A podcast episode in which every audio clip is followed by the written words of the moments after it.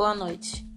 O tema do nosso podcast hoje é sobre contratos de trabalho e seus significados. De início, vamos começar falando sobre terceirização. Terceirização nada mais é do que a contratação de serviços por meio de empresas intermediárias entre o tomador de serviço e a mão de obra. A relação de emprego é, se faz entre o trabalhador e a empresa prestadora de serviços e não diretamente com o contratante. E tem como objetivo principal a contribuição da redução de custos da empresa contratante com a força do trabalho. Um exemplo disso é quando um, banco contrata os serviços de uma empresa de seguranças e o segurança trata tudo em relação a salário, é, férias, tudo com a empresa que prestou o serviço para o banco. Vamos agora ao nosso primeiro intervalo.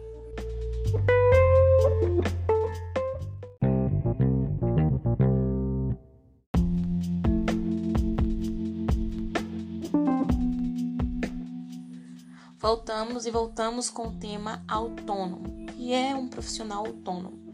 São profissionais que prestam serviço sem vínculo empregatício com alguma empresa, podendo trabalhar simultaneamente para vários outros estabelecimentos. Além dessa liberdade de ir e vir, as responsabilidades do profissional autônomo são maiores, porque o trabalhador ele pode ter o CNPJ e precisa ter ferramentas próprias e assumir os riscos da sua atividade. Esse modelo ele não se encaixa na CLT.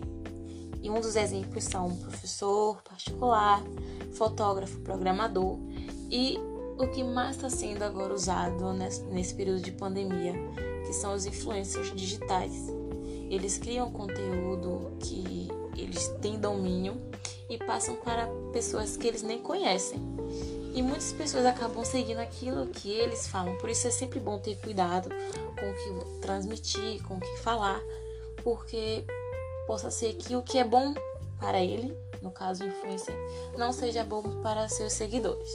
Funcionam com um ou funcionam com outros. Agora entramos no tema do trabalho cooperativo. O que é uma cooperativa? É uma entidade formada com no mínimo 20 trabalhadores de uma mesma área que prestam serviço para empresas de forma independente, sem vínculo empregatício e sem subordinação. Todos os integrantes são sócios e têm o mesmo poder de voto. Então, cooperativa basicamente é isso. Não tem muito o que falar, não tem muito para explicar, porque é uma coisa bem rápida, de entendimento bem rápido e fácil. Vamos entrar agora com o trabalho voluntário. O que é o trabalho voluntário? É um trabalho sem remuneração onde o intuito é apenas a dedicação e o talento para ajudar outras pessoas, como por exemplo, creches, asilos, áreas, área hospitalar, perdão. E é definida pela lei como atividade não remunerada prestada por pessoa física a entidade pública de qualquer natureza ou instituição privada de fins não lucrativos que tenham objetivos cívicos, culturais, educacionais, científicos, recreativos ou de assistência social. Agora nós vamos ao nosso segundo intervalo.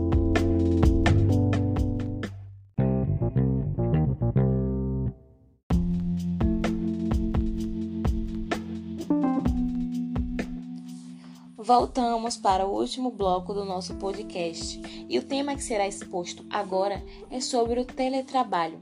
O que é, como funciona e qual a divergência dele para o home office. Sabemos em tradução livre que home office é trabalho em casa e o teletrabalho é a mesma coisa. Porém, existe uma única diferença que faz com que o teletrabalho seja mais flexível do que o home office. As regras que se aplicam ao teletrabalho não são válidas para o home office. No entanto, é, as regras trabalhistas que para quem trabalha em casa no home office valem também para os profissionais que atuam diariamente dentro de uma empresa.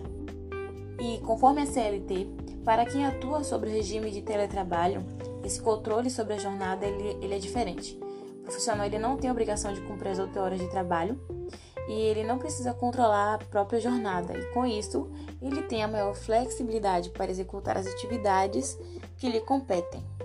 O home office já é algo mais pontual, é preciso estabelecer a carga horária e cumprir a carga horária do trabalho.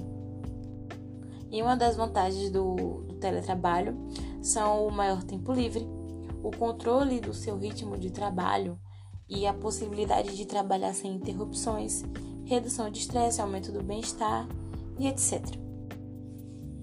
Agora nós vamos entrar no nosso último tema, um pouco longo, mas de fácil entendimento, chamado trabalho temporário. Esse contrato ele deve ser de natureza imprevisível, ou seja, é, somente em situações de extrema urgência. Porém, em caso de planejamento da contratação, é necessário que seja intermitente, periódico e sazonal. Um exemplo quando uma loja de departamento ela apresenta um movimento maior do que o esperado e um aumento nas vendas durante o período do Natal. E ela precisa de uma contratação rápida, uma contratação temporária. Para contratar um trabalho temporário, é necessário estar expresso todos os direitos trabalhistas, os motivos da necessidade daquele serviço, os valores que serão remunerados e a descrição do serviço. O trabalhador temporário, ele recebe muitos dos mesmos direitos de, dos demais empregados, exceto aviso prévio, seguro-desemprego e a indenização correspondente a 40% do FGTS. Tudo isso porque existe um prazo para o fim da prestação de serviço, um prazo de 180 dias, sendo consecutivos ou não, não podendo ultrapassar. Porém, é possível sim quando há a prorrogação do período para mais 90 dias, também sendo consecutivos ou não, totalizando 270 dias.